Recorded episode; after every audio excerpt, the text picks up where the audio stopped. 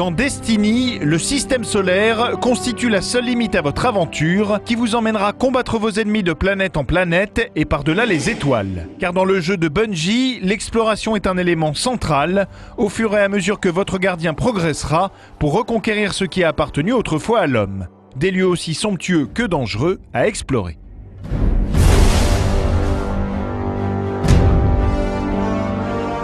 Le point de départ de toute aventure, c'est la Terre. C'est là qu'a été bâtie la cité sous l'aura protectrice du voyageur, la gigantesque sphère flottante. C'est ici que les gardiens patrouillent et défendent notre civilisation, partent à l'assaut dans les terres sauvages du système solaire afin de reprendre nos mondes perdus. C'est également là que se trouve la tour, le lieu de convergence de tous les gardiens entre deux missions, un haut lieu de socialisation où l'on discute entre joueurs, forme des groupes allant au combat, où l'on se ravitaille et achète de l'équipement pour optimiser au mieux l'arsenal de son gardien. Partant de la cité, vous traverserez ce qu'il reste de l'ancienne Russie et du Caucase. Cette région désertique, poussiéreuse et rocheuse est peuplée de nombreux ennemis et abrite surtout le Cosmodrome, un ancien site russe de lancement situé dans ce qui était le Kazakhstan et qui servait de base de lancement principal pour les colons interstellaires lors de l'âge d'or de notre civilisation. Il existe de nombreuses zones sur Terre qui n'ont pas encore été dévoilées aux joueurs par Bungie, si ce n'est à travers quelques dessins conceptuels. On peut ainsi citer les marais de Chicago, une zone appelée Mumbai Push, ainsi que la European Dead Zone, un champ de ruines de ce qui fut autrefois la civilisation, tandis que la nature a repris ses droits.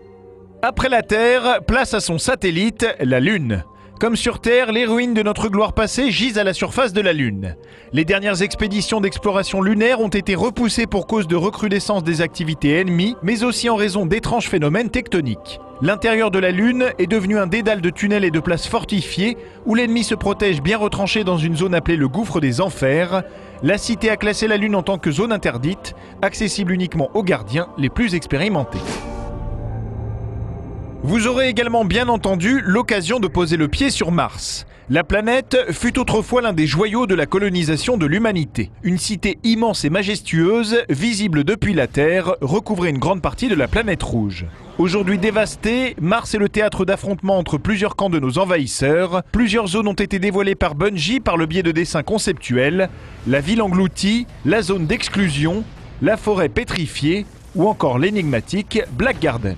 L'autre planète accessible est la mythique Vénus, qui abrite notamment la Shattered Coast, ainsi que la gigantesque citadelle Vex. Autrefois dédiée à la recherche scientifique, la planète périt peu à peu sans les hommes. Sous l'atmosphère sulfurisée, une jungle épaisse s'est formée, recouvrant toutes les anciennes installations que notre civilisation avait établies.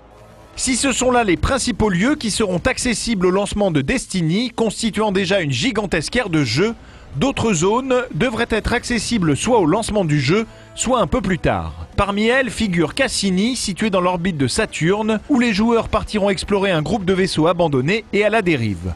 Ou encore Europa, une lune glacée située dans l'orbite de Jupiter, seulement dévoilée par ces deux dessins conceptuels.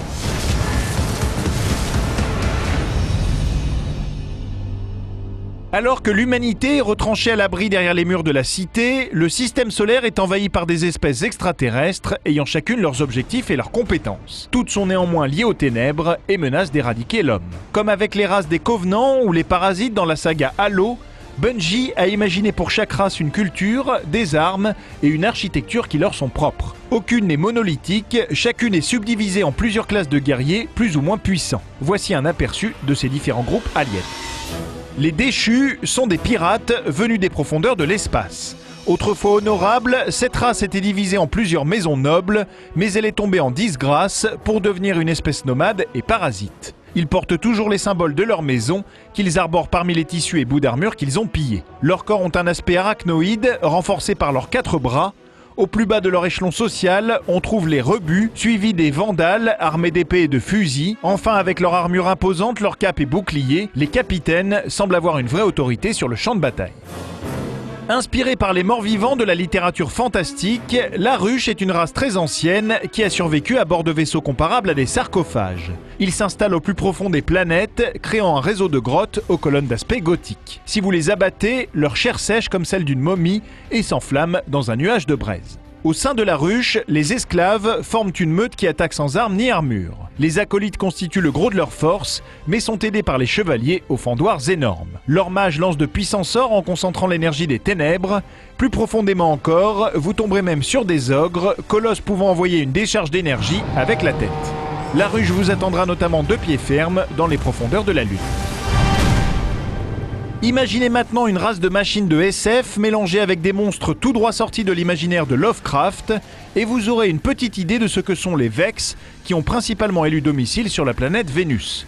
Leurs corps robotiques, qui semblent garder une trace organique, sont à mi-chemin entre l'humanoïde et le monstre, avec de longs doigts portant des griffes. Chez les Vex, les essaims de gobelins vous assaillent, tandis que leurs cousins hobgoblins se distinguent par leur queue. Plus gros encore, les Minotaurs sont des robots ornés de trois yeux, on y trouve également des hydres, machines composées de plusieurs segments qui attaquent depuis les airs. Et enfin les harpies, créatures petites mais très agiles. Quatrième et dernière race d'ennemis, la Cabale, une organisation militaro-industrielle qui a fait de l'armement lourd l'une de ses spécialités. C'est bien simple, tout est imposant chez elle, de ses vaisseaux à ses soldats, lourdement équipés et qui ressemblent à des rhinocéros de l'espace. La hiérarchie des cabales fonctionne comme une armée romaine.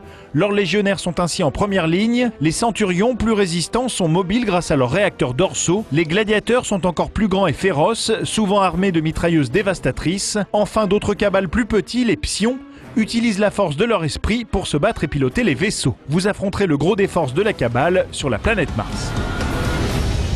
Au terme de ce troisième et dernier reportage consacré à l'univers de Destiny, vous avez désormais toutes les cartes en main pour embrasser au mieux la destinée de votre gardien dans le gigantesque monde persistant et immersif créé par le studio Bungie. Alors bonne chasse et surtout bonne chance.